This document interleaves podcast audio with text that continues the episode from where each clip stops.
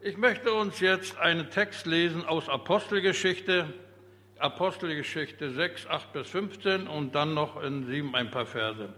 Stephanus vor dem Hohen Rat. Stephanus aber, voll Gnade und Kraft, tat Wunder und große Zeichen unter dem Volk. Da standen einige auf von der Synagoge der Libertiner und der Kyrenäer und der Alexandriner und einige von denen aus Sizilien und der Provinz Asien und stritten mit Stephanus. Doch sie vermochten nicht zu widerstehen der Weisheit und dem Geist, in dem er redete. Da stifteten sie einige Männer an und sprachen, wir haben ihn Lästerworte reden hören gegen Mose und gegen Gott. Und sie brachten das Volk und die Ältesten und die Schriftgelehrten auf, traten herzu und ergriffen ihn und führten ihn vor den Hohen Rat und stellten falsche Zeugen auf, die sprachen, dieser Mensch hört nicht auf zu reden gegen diese heilige Stätte und das Gesetz. Denn wir haben ihn sagen hören, dieser Jesus von Nazareth wird diese Stätte zerstören und die Ordnung ändern und uns, die uns Mose gegeben hat. Und alle, die im Rat saßen, blickten auf ihn und sahen sein Angesicht wie eines Engels Angesicht. Blätter um. Ja. Jetzt lese ich aus Kapitel 7 noch einige Verse. Der Tod des Stephanus, als sie das hörten, ging es ihnen durchs Herz und sie knirschten mit den Zähnen über ihn. Er aber voll Heiligen Geistes sah auf zum Himmel und sah die Herrlichkeit Gottes und Jesus stehen zur Rechten Gottes und sprach, siehe, ich sehe den Himmel offen und den Menschensohn zur Rechten Gottes stehen. Sie schrien aber laut und hielten sich die Ohren zu und stürmten einmütig auf ihn ein stießen ihn zur Stadt hinaus und steinigten ihn. Und die Zeugen legten ihre Kleider ab zu den Füßen eines jungen Mannes, der hieß Saulus. Und sie steinigten Stephanus, und er rief den Herrn an und sprach, Herr, Jesus, nimm meinen Geist auf. Und er fiel auf die Knie und schrie laut, Herr, rechne ihnen diese Sünde nicht an. Und als er das gesagt hatte, verschied er. Soweit. Ihr Lieben, in der Apostelgeschichte wird von den ersten Problemen innerhalb der Gemeinde berichtet, weil weil in der Versorgung der Witwen etwas schief lief. Könnte heute auch noch passieren. Um ihre Hauptaufgabe, die Verkündigung des Wortes Gottes nicht zu vernachlässigen, wählen die Apostel sieben im Glauben gefestigte Männer aus, die sich als Diakone um die tägliche Versorgung kümmern sollten. Einer von ihnen hieß Stephanus, ein Mann voll Glaubens und Heiligen Geistes. Wer war dieser Stephanus? Es wird uns nicht berichtet, wann und wo er geboren wurde.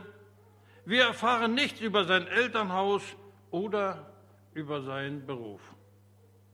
Oder dass er vielleicht zu den Füßen Gamaliel studiert hätte. Es scheint, es war ein einfacher Mann ein Diakon. Das Neue Testament hat wenig Interesse an solche Daten, aber ein großes Interesse an der Beziehung von Menschen zu Jesus Christus. Stephanus, ihr Lieben, ein geisterfüllter Mann, der in der Kraft Gottes und in der Vollmacht des Heiligen Geistes unterwegs war. Zeichen und Wunder folgten ihm und er redete in Weisheit. In seinem ganzen Leben, seinem Reden und sein Tun verkündigte er den Heiland Jesus Christus. Und ihr Lieben, und immer wenn das Evangelium der Gnade Gottes auf Menschen trifft, gibt es zwei Möglichkeiten nur, zwei. Gibt es zwei mögliche Auswirkungen. Entweder ein Mensch öffnet nicht nur seine Ohren, sondern auch sein Herz und beginnt nun Jesus in seinem Leben Raum zu geben. Oder ein Mensch verschließt sich dem Reden Gottes und lehnt Jesus ab. Ihr Lieben, man kann sich dem Wort Gottes gegenüber nicht neutral verhalten. Denn die Verkündigung des Heilandes, des Retters, der Gnade Gottes und des neuen Lebens reizt den Menschen zu diskutieren und Fragen zu stellen. Wenn Christus als Heiland gekommen ist, sind wir dann etwa krank?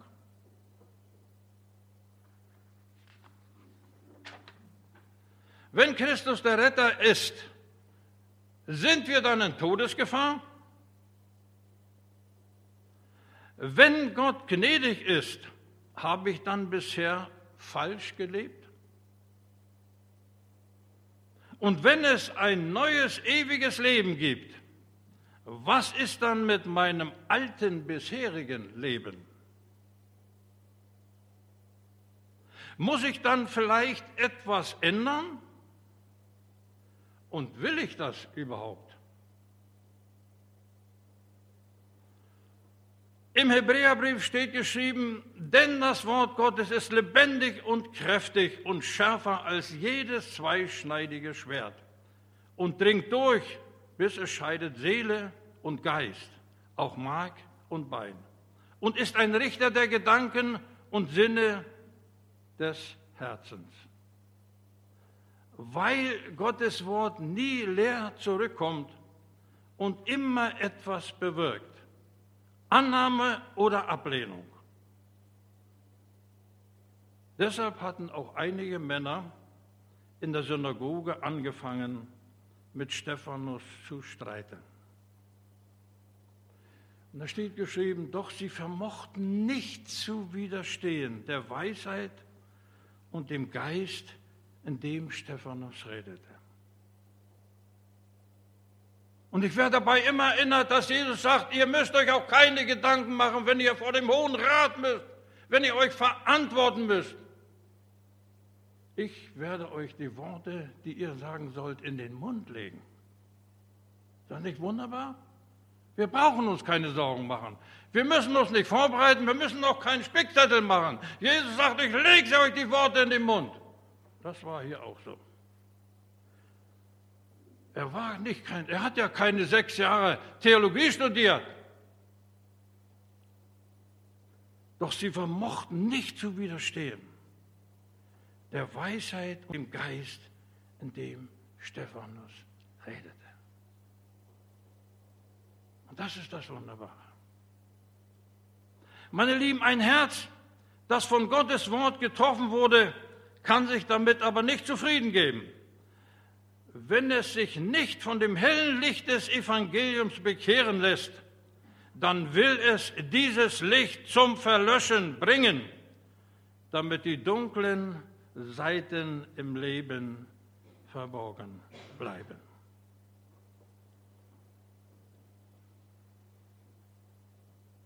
Da sie aber genau wissen, dass Stephanus keine Gotteslästerung und nichts Strafwürdiges begangen hat, griffen sie zu einer bösen List. Und das ist bis heute so geblieben noch unter den Menschen. Hat sich nicht verändert. Menschen sind heute auch so. Da stiften sich einige Männer an, den Vorwurf aufzustellen, wir haben ihn Lästerworte reden hören gegen Mose und gegen Gott. Falsche Zeugen wurden also aufgestellt, um das Volk und die Schriftgelehrten aufzuhetzen und Stephanus vor den Hohen Rat zu schleppen, mit dieser todgefährlichen Anklage. Und alle im Hohen Rat blickten gespannt auf Stephanus und sahen sein Angesicht wie eines Engels Angesicht. Schön. Wünscht ihr euch das auch? wenn wir mal irgendwo stehen müssen und verantworten müssen, dass wir so ein bisschen glänzen und Freude über unser Gesicht kommt? Ich würde mir das wünschen. Bei ihm war keine Empörung, keine Angst. Ich glaube, ich hätte Angst. Keine Angst im Gesicht eines bedrohten Menschen, sondern einen Menschen mit tiefster Freude, Frieden und Heilsgewissheit in Jesus Christus. Ist das nicht wunderbar? Das wird Gott uns schenken, hat er zugesagt. Ihr Lieben, da stand Stephas vor dem Hohen Rat, so stand er da. Und die Hauptanklage lautete Gotteslästerung. Alle kannten die Bestimmungen aus dem Gesetz im dritten Buch Mose. Wer des Herrn Name lästert, können wir nachlesen, der soll des Todes sterben. Die ganze Gemeinde soll ihn steinigen. Es geht für Stephanus nicht nur so um Beleidigung oder sonst was. Es geht um Leben und Tod.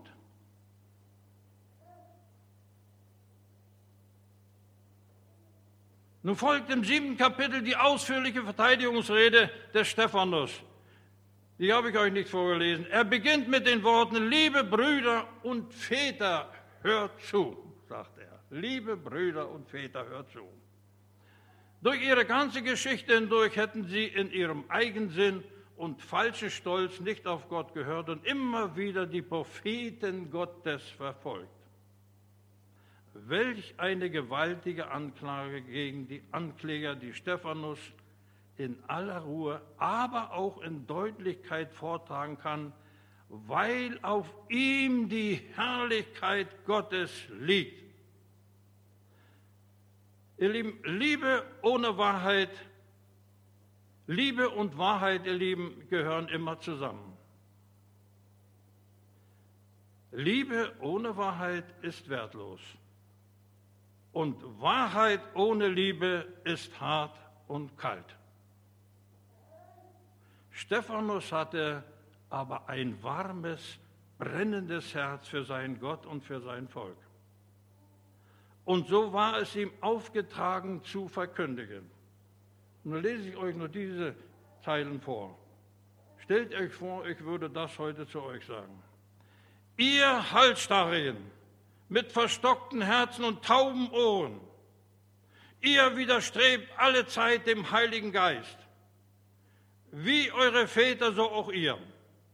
Welchen Propheten haben eure Väter nicht verfolgt?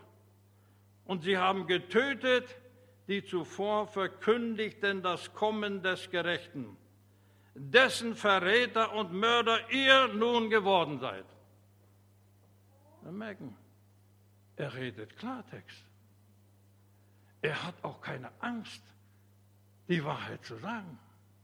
Mit allen Konsequenzen.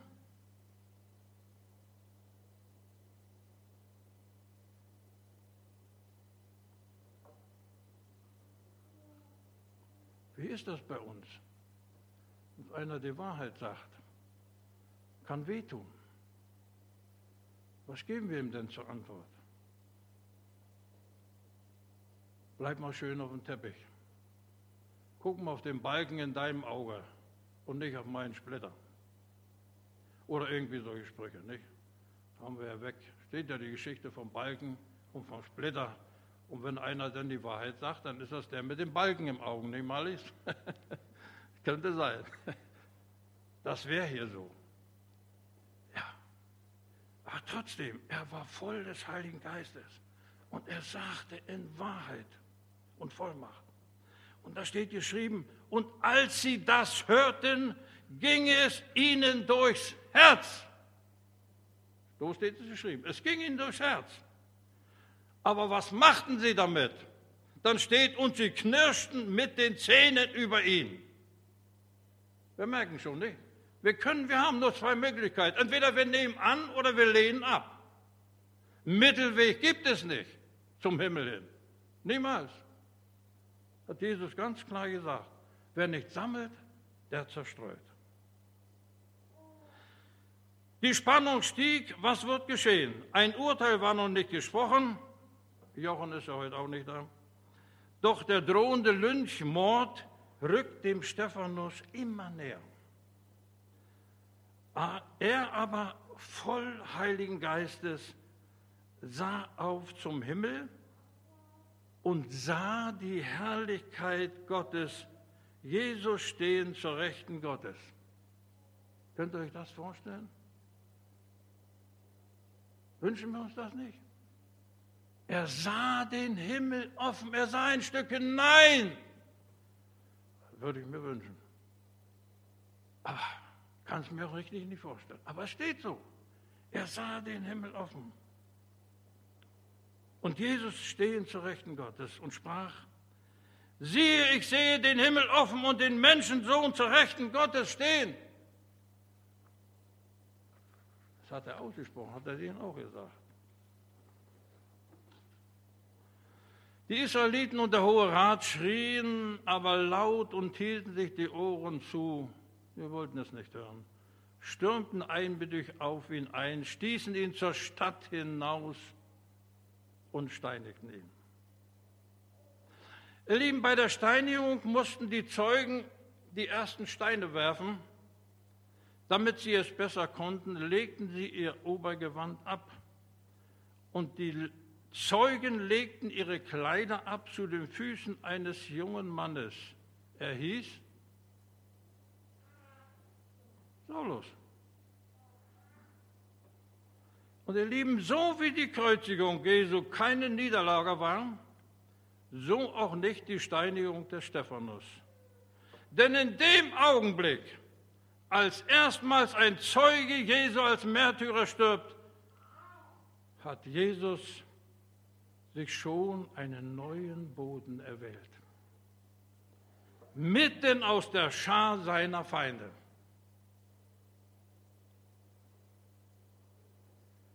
Einen jungen Mann namens Saulus, der vom Verfolger zum größten Völker, Völkermissionar aller Zeiten werden sollte. Und ich sage euch, die Sache Jesu ist nicht aufzuhalten. Nicht durch Prozesse, nicht durch Hass, und Blutvergießen. Und Jesus sagt,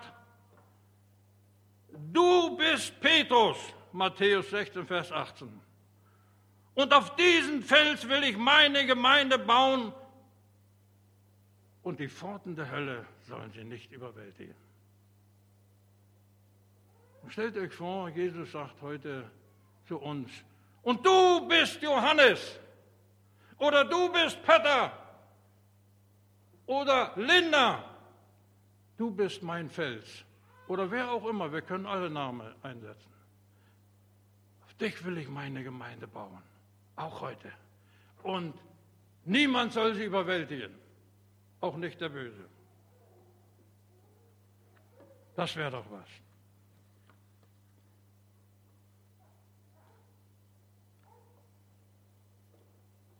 Stephanus das letzte Wort.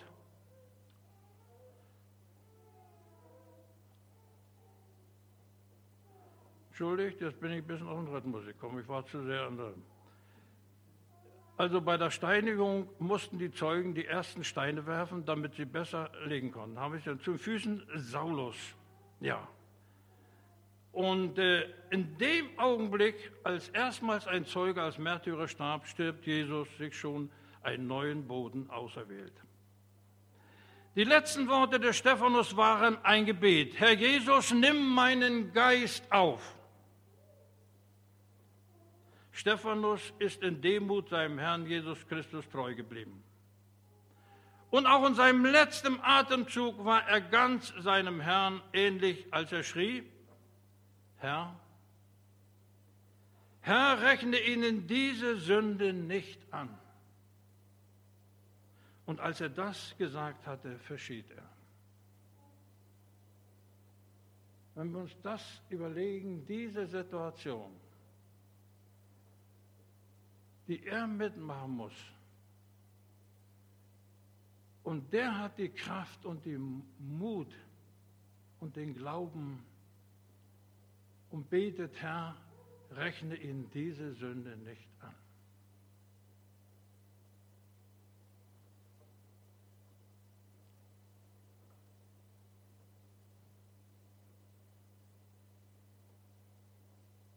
Und äh, ich frage mich manchmal, wie sieht es da bei uns aus? Allein schon an diesem Punkt. Können wir das heute noch so tun?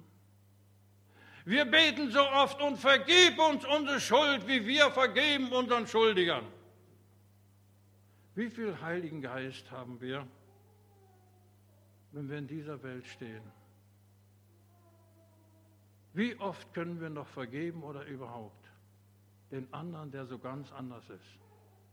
Im Betrieb der Kollege, der Nachbar, das Gemeindemitglied, der Ehepartner. Können wir noch vergeben?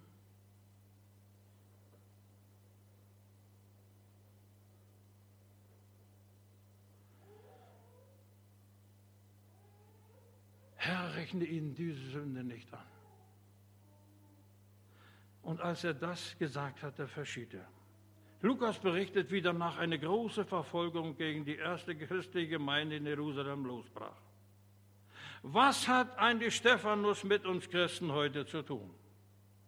Ihr Lieben, die blutige Christenverfolgung gibt es bis heute und ich habe es einfach so übernommen, rund 100 Millionen Christen werden derzeit in über 50 Ländern aufgrund ihres Glaubens verfolgt. In vielen Ländern droht Menschen wegen ihres Bekenntnisses zu Jesus Christus die Todesstrafe. Ihr seht es laufend im Fernsehen und in den Zeitungen. Eine solche Verfolgung erlebten wir, Gott sei Dank, bei uns bisher nicht. Was auf uns zukommt, ihr Lieben, wer weiß es? Einige Beispiele. Was wir aber schon haben, sind Schmähungen und Ausgrenzungen von Christen, die sich treu zu ihrem Glauben bekennen. Da ist ein gläubiger Arzt, der eine Stelle in einem evangelischen Krankenhaus allein deshalb nicht bekam, weil er sich weigerte, Abtreibungen vorzunehmen.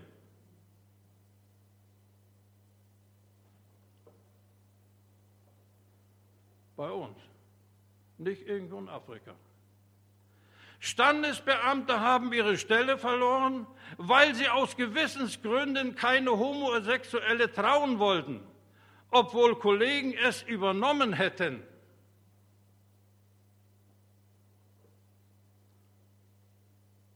Ein Ehepaar musste ihr kleines Hotel schließen, weil sie es aus Glaubensgründen abgelehnt hatten, Zimmer an homosexuelle Paare zu vermieten. Als wäre dieses Land nicht voll von Hotels, in denen sie Unterkunft finden könnten.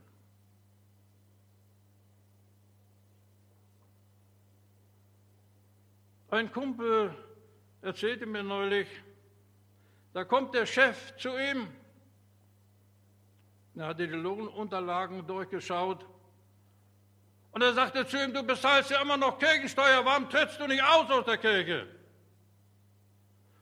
Und dann sagte er, nee, lass mal, ist alles gut so ist alles gut so. Und dann brüllte er ihn an, glaubst du auch noch an den Quatsch? Und das vor versammelter Mannschaft. Ihr Lieben, wir wissen nicht, was auf uns zukommt. Ich will keine Angst machen heute. Aber wir müssen damit rechnen, dass es nicht immer so bleibt wie jetzt.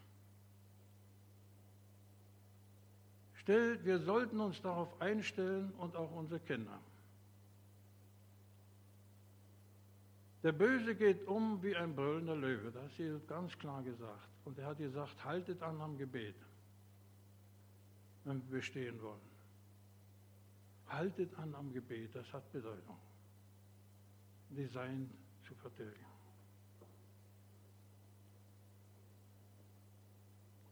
Liebe Gemeinde, einen solchen Dienst, den Stephanus tat, wünschen sich wohl viele Christen. Also ich würde das gerne machen. ja. Abgesehen von seinem Ende, das natürlich nicht. Doch an seinem Dienst und an dem, was wir von ihm wissen, sehen wir, dass, eine dass ein bevollmächtigter Dienst eben nicht bedeutet, ohne Schwierigkeiten und Probleme durchs Leben zu gehen. Eigentlich vielmehr das Gegenteil. Natürlich wollen wir gerne unseren Glauben und unsere Berufung leben und natürlich gehören noch absolute Glücksmomente dazu, in denen der Himmel so nah scheint und ist, wo auch Menschen freudig auf den Ruf Gottes reagieren. Allerdings ist das eben nicht alles, sondern nur ein Teil. Angriffe von anderen Menschen, Schwierigkeiten und Herausforderungen bedeuten nicht automatisch, dass wir den richtigen Weg verlassen haben, sondern gehören dazu. Wenn der Teufel sich nicht für uns interessiert, ihr Lieben, dann sind wir wohl nicht gefährlich genug für ihn. Ihr Lieben, Stephanus erlebte eine Situation, die rein menschlich gesehen ausweglos und, und, und zum Verzweifeln war. Doch seine Angreifer sahen, dass sein Gesicht leuchtete wie das eines Engels. So steht es geschrieben. Auch wenn Stephanus wenige Momente später als Märtyrer starb, konnte der Angriff ihn nicht niederwerfen. Er blieb standhaft und ging Jesus, sein Freund und Herrn, freudestrahlend entgegen. Das wünschen wir uns, nicht, Linda? Freudestrahlend unserem Herrn, egal welche Situation. Das wünsche ich uns allen heute dass wir uns ganz klar auf seine Seite stellen. Dass wir ganz klar sagen, ich will mit dir gehen, Jesus, bis am Ende meines Lebens und dir dann freudestrahlend entgegengehen. Das soll das Wichtigste und das Höchste in unserem Leben sein auf dieser Erde. Das ist auch das Wichtigste. Dass wir Jesus in unserem Herzen haben, dass wir standhaft bleiben und ihm am Ende freudestrahlend entgegengehen. Der Herr segnete uns dazu, einen jeden Einzelnen. Amen.